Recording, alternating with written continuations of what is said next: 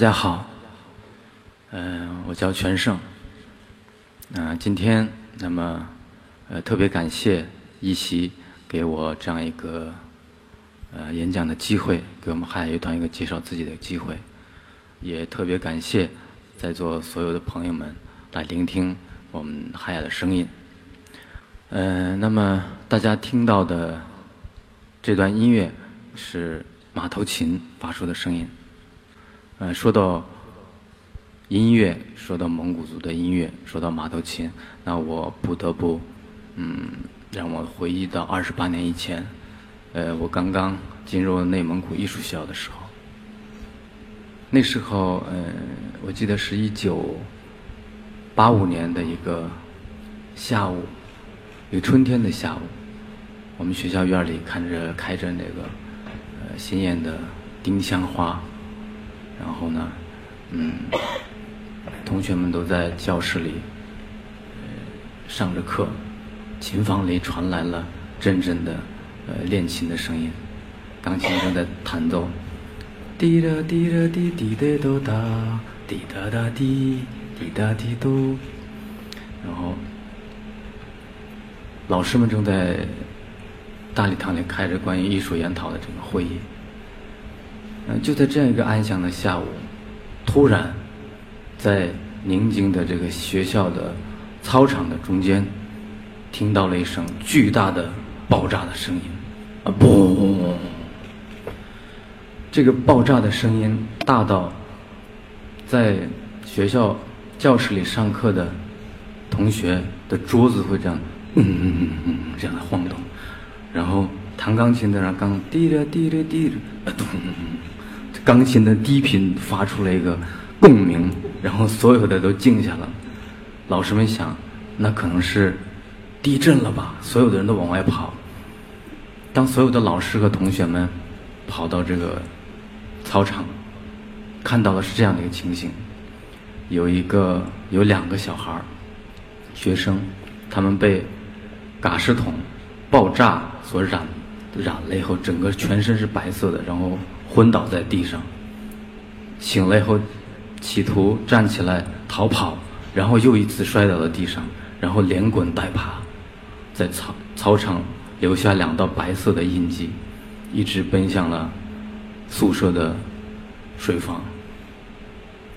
那我想今天跟大家说的是，其中一个人就是我，全胜。这是我人生的第一次的爆炸。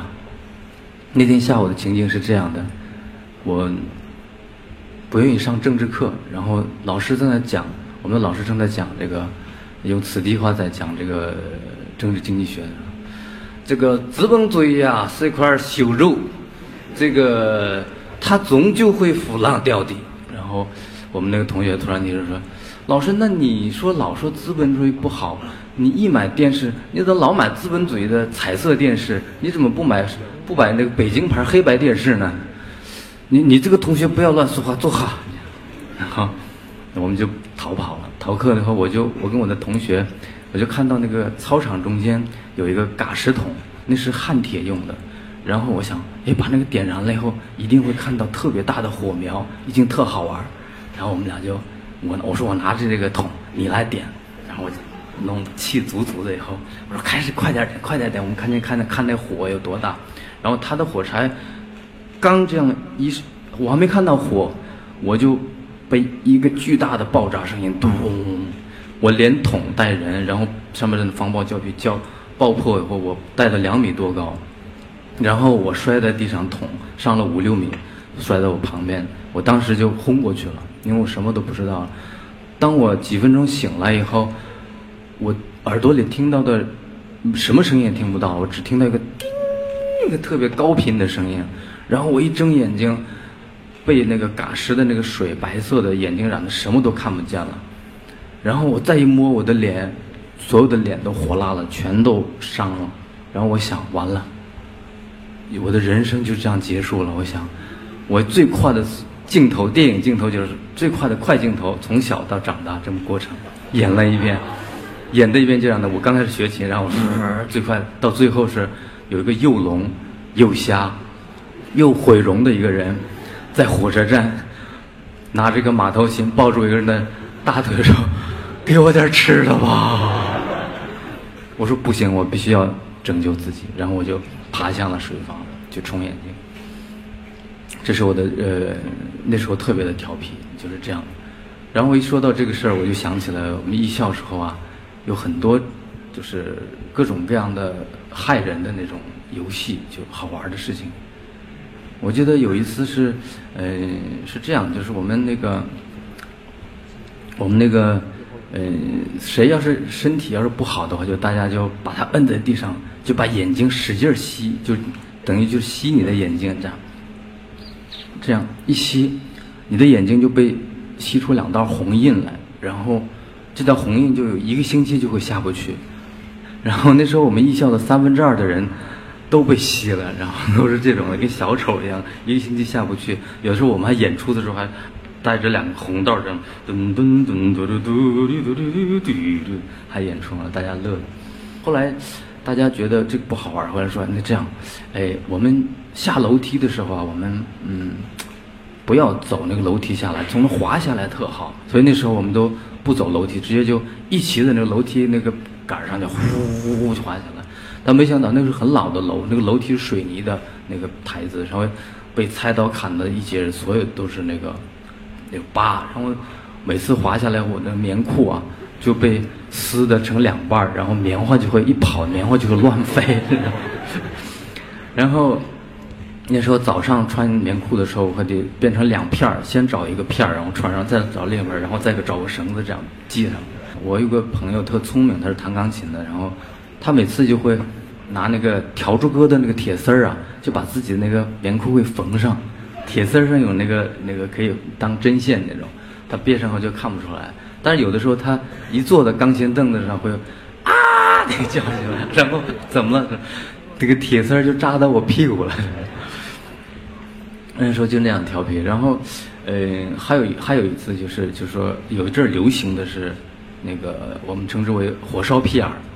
就是说，如果你要是说不小心，就是撅着屁股或者趴在窗台上的时候，你那个后面就会有人拿这种偷偷的跑到后面就是，呵，然后你那一刹那啊，那有那么一分钟时间你是不能回头去看人，因为疼的就不能动，那样。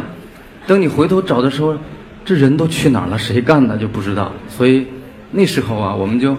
一进宿舍，一进哪儿就是大家都围着墙走，不不敢直接进那个宿舍，哎，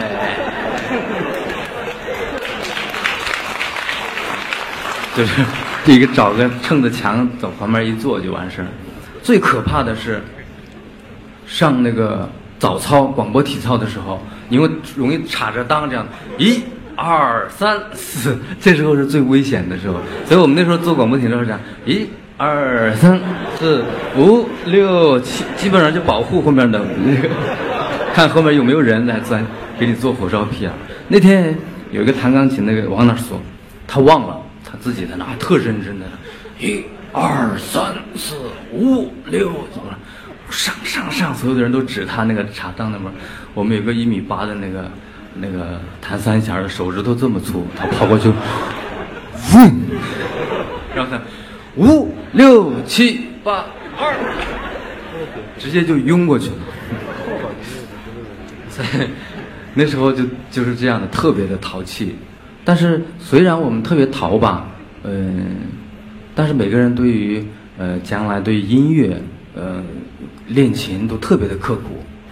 然后大家基本上都保持有几个小时的练琴时间，而且每次考试的时候比看谁拉的好了，谁拉的不好。那时候呢，我们就觉得，哎，音乐应该是那么神圣的，应该把它学得更好，这样一个想法。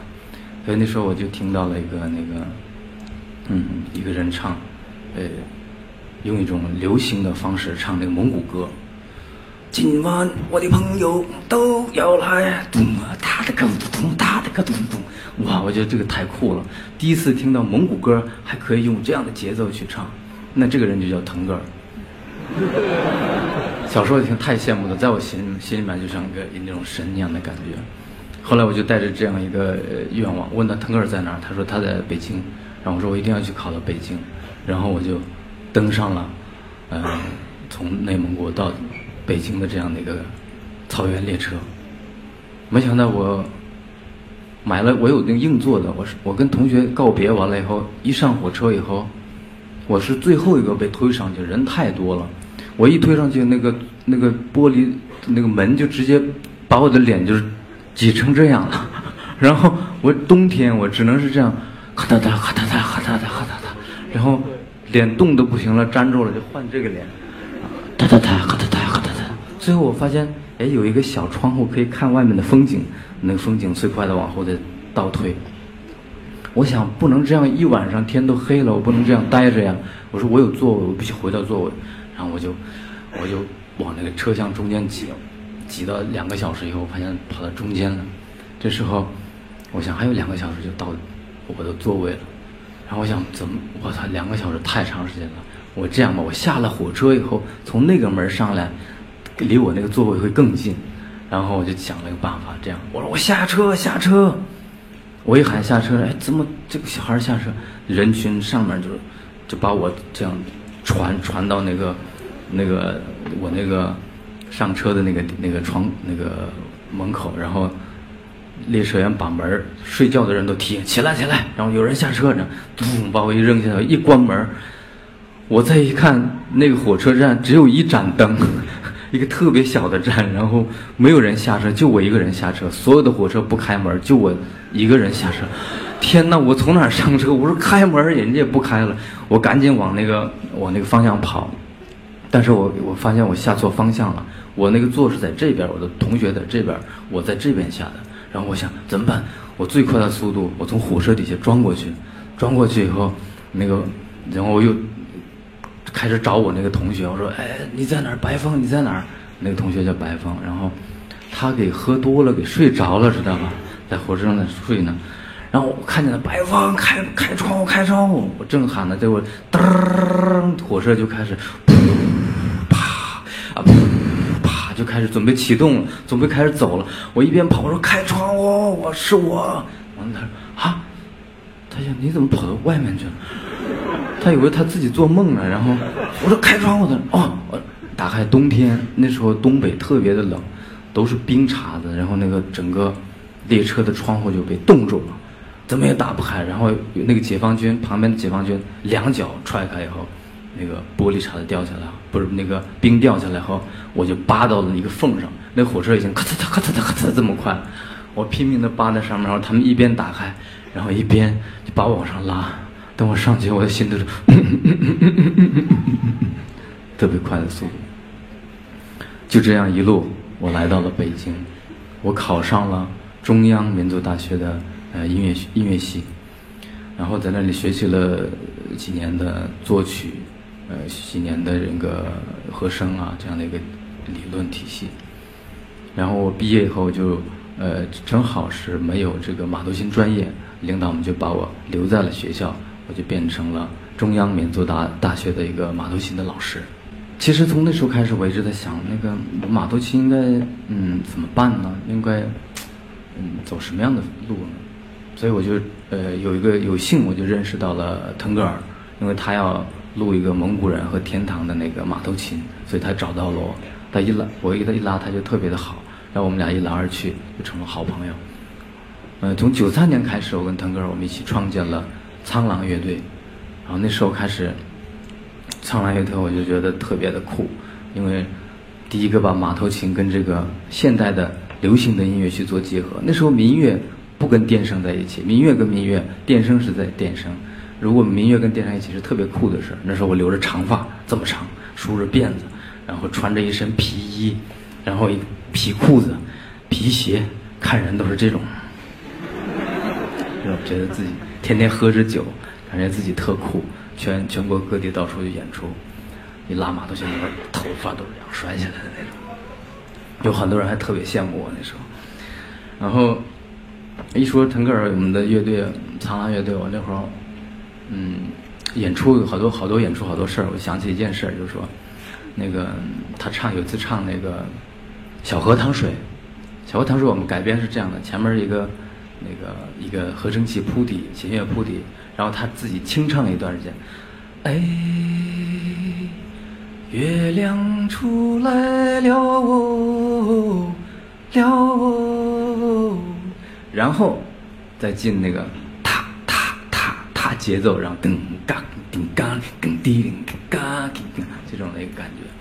没想到那天我们那个键盘和和我们那个呃鼓手喝的太多了，都晕了，知道吗？上台哗给了一个和声，然后老唐自己准备要开始了，然后他到左边准备准备要起那个份儿，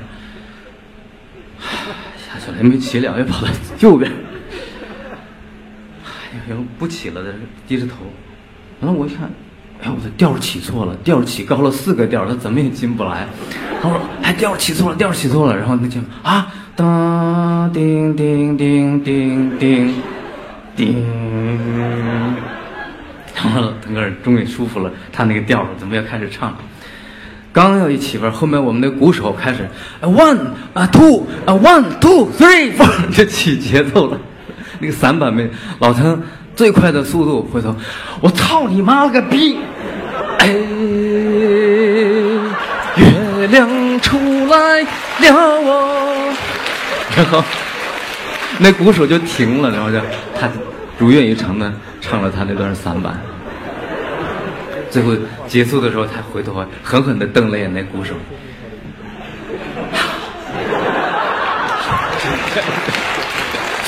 哎，我想起了好多有意思的事儿，就是那时候就是那样的，然后到到处演出，到又嗯到国外，像美国、啊日本都开过那个演出过。后来我想，那关于一直跟这个电声合作，也不也不是我的想法。我想要不我跟交响乐试试。然后正好我有个机会在零四年，呃，到维也纳去跟维维也纳的音乐家交响乐团合作，让我请人为我马头琴专门写了交响乐和马头琴的这样的一个配合。这次合作以后，没想到有五十多家电视台播出，哎，很多人说，哎呀，这个你是第一个把这个呃马头琴带进维也纳金色大厅啊，什么这样一些一些称号给我了一些。呃，当然到现在我都不好意思提这个维也纳金色大厅的事儿，因为不管什么人现在都到维也纳金色大厅去开演唱会，只 只要在那一开，被人就骂去。嗯，所以今天我还还是提了一下这个。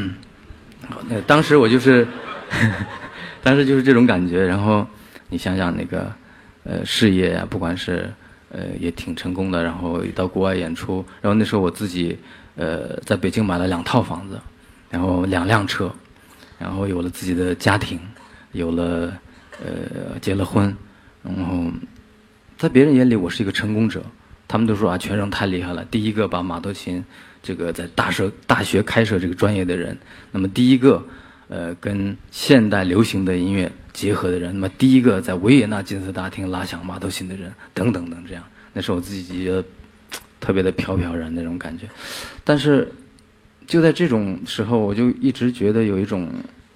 嗯，这种光鲜亮丽的背后啊，其实我的身体特别的疲惫那时候，然后我隐约感觉到一种，我觉得好像这不是我要的生活，不是我要的那种音乐的感觉，我我自己内心是感的感觉到一种一种空虚和那个虚无，所以呃，在有一次这个特别累的情况，我在日本演出的时候，呃，日本演了有六百多场演出。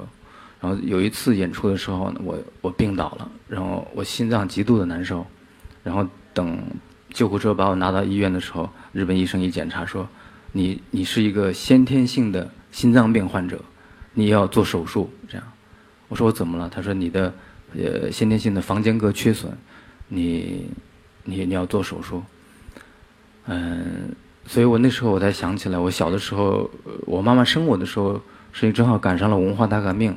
然后那时候成分不好，所以我妈妈和我爸爸被关在监狱里，天天挨批斗。嗯，我爸爸身上被炉钩子烫的一一道道的，我妈妈天天写材料，挺着大肚子，晚上可以回家。但是就有一次我回家的时候遇到了狼，然后他被狼追了以后，嗯，就是我出来的时候就是心脏已经有有问题了。所以我妈妈后来给我讲这个故事，我觉得啊，那我也就是我的命命运的问题吧。所以我回到了北京。我在阜外医院，呃，做了心脏的手术。我我我我我的心里面现在还有一块钛金属的铁，呃，放在这里面。嗯，所以他们说，呃，全胜的心眼儿太多了，所以堵了一个心眼儿。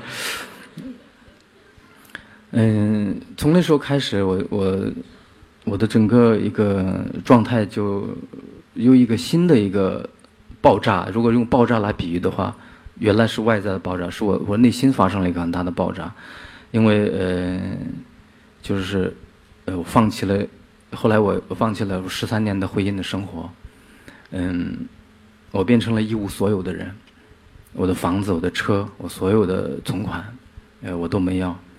嗯，因为嗯，我想嗯，呃，毕竟跟我生活那么多年，他真的不容易，嗯，他带着孩子，所以我有的时候晚上我自己又到外面住以后，想我的孩子，偷偷半夜爬到那个我的那个孩子的家，在房房门外听听，孩子是不是在哭，嗯，这样一种一个心情，后来。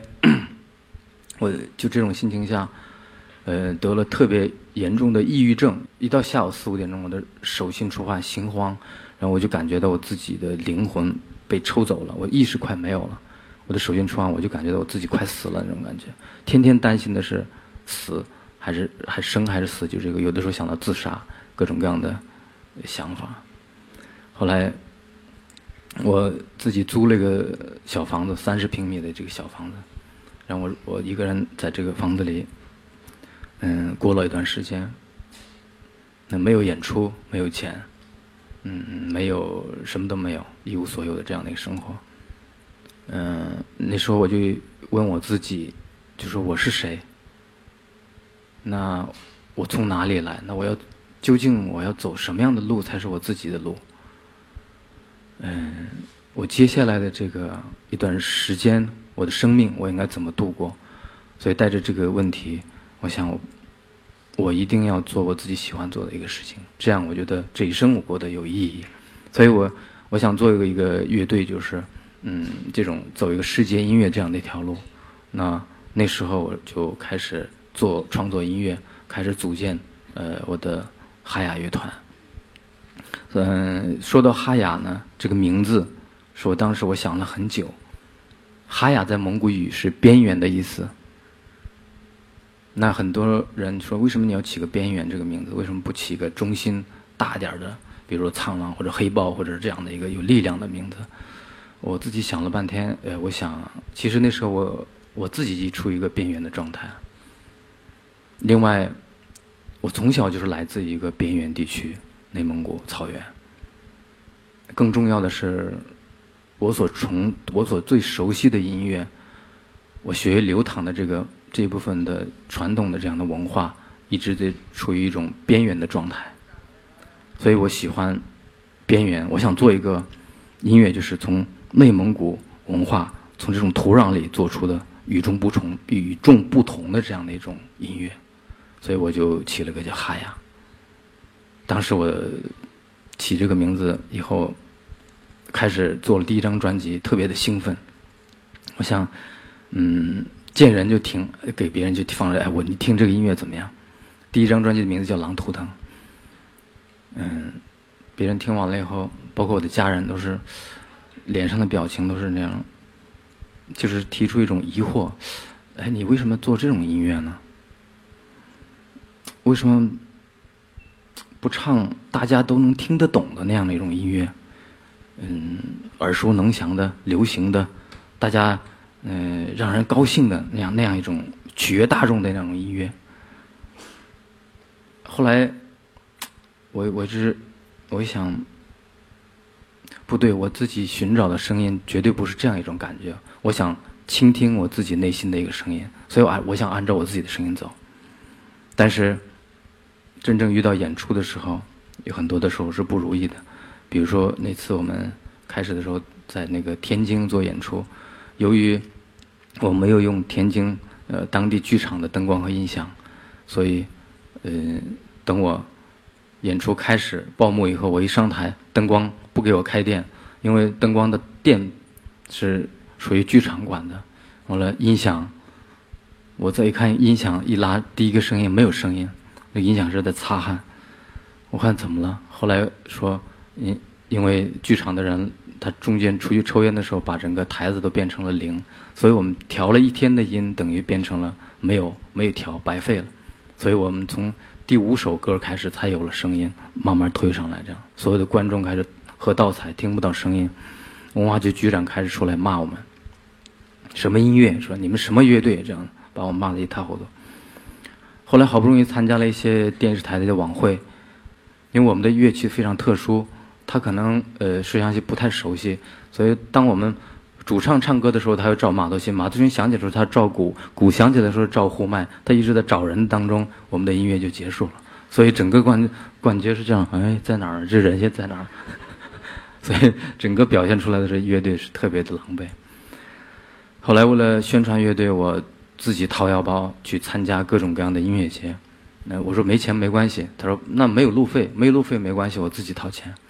我们自己就参加各种各样的音乐节。但是毕竟是还有生活嘛，我们一起做乐队的朋友，最最最初的那个帮朋友，他也要生活，因为在北京租房子。来回呃交通吃喝都是问题，所以因为没有办法生活，他们陆续的就退出了海雅。当时走的时候特别的难过，因为嗯，我把他送到火车站，上了车以后，哎呀，我的那呼麦手说我要回家，因为我我有两个孩子。我们的那个鼓手说，呃，全哥，我还是去日本打工吧，因为我们。也没有演出，我也我也付不起房租了。那我们的键盘手说：“呃，全哥，我那个参加其他乐队了，我这个乐队我就来不了了，不好意思啊。”然后最后就剩下了我和主唱戴青塔娜，还有跟了我二十八年的一个吉他手呃西波，所以我们三个就在汽车上回来的路上一直在听。自己的音乐，他们都走了，然后一边开车一边听。我想这么好的音乐，我自己被自己给感动了，为什么就就做不出来呢？为什么就这么艰难呢？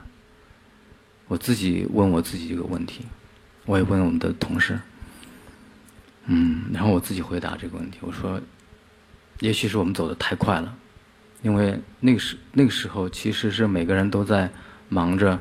呃，买车买房，然后追求物质的生活，真的没有几个人坐下来去聆听自己的声音，或者说我自己喜欢什么音乐。大概大家一天累了回家以后，打开电视，电视上放的什么音乐，那就是认为这就是一个呃最好的音乐。所以那样的情况下，我们不可能有那么好的一个结果。我想，就是说人类一定是这样的，温饱问题解决以后，才会上升到精神领域。那我一定要坚持走这条路，所以我们三个坐在校园里，那时候是二零零八年，正好是赶上，呃，奥运会，每个人都是心潮澎湃那种感觉。可是我觉得那时候我是最孤独的时候，我坐在校园里看着远处的夕阳慢慢的西落，然后心中呢就只剩下一片寂静的天空。我说不行，我一定要再做一张专辑。就叫寂静的天空。那时候我就在我的三十平米的房子里录音，我们三个录音，但是因为录音条件不好，我们经常录到半夜的时候，楼上的就会敲暖气管，当当当当，都几点了还在这弹琴，然后就跺脚。刚刚我们有个感觉的时候，咚咚 咚，啊！但是没办法，我们小点声录，小点声录，安静一点。所以你们你们听到的寂静的天空，就是在那种情况下录出来的。嗯，然后我想，我们排练，我们排练一定要从我们自己自身找问题。我们一定有我们自己的问题，所以我们一排排练就从晚上下午吃完饭，晚上吃完饭一直排到五六点钟，排到天亮。排到天亮的时候，因为有我们在排练厅，那个晚上大门就会锁，到五六点钟的时候还不开门，所以那时候我们只能呃跳窗户，窗户很窄，有的胖的人就跳不出来，从夹在里面这样。艾瑞克是我们最胖的，所以他每次那个出来从排练厅出来的时候，他每次会说：“哎呀，我太困难了。”这么一直坚持过来，我们到现在出了有六张专辑了。呃，六张专辑里面包括 DVD。那么坚持到这个七年以后，呃，慢慢的开始就是这个中间，逐渐的我们开始被一些媒体和呃呃地方呃承认，呃，比如说我们在台湾获得了呃第十九届金曲奖最佳跨界音乐奖，呃第十届华语传媒大奖最佳民族音乐奖，还有这个华语金曲奖最佳世界音乐奖，还有是获得了第二十三届的金曲奖最佳跨界音乐奖。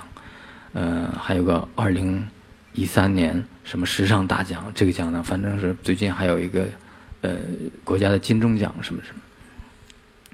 然后现在演出呃演出也不只是别人邀请，是是整个文化部还有这个音协，他们只要呃想出国演出，能找到一种文化呃基础的文化有根源的这样的乐队，嗯，他就会找到哈雅，找到我们。我记得那年我们。有一百多个团队到瑞典去演出，代表中国文化代表团巡演。那么我们哈雅只有两首曲目的这样的一个机会，你练完两首你必须下去。但是，呃，我们练完两首以后，所有的瑞典的这个观众们都是哈呀 uncle 哈呀 uncle，就是给我们再来一遍，再来一遍这样。后来我们演了第四首、第五首啊，还是还是不让我们下去。当时。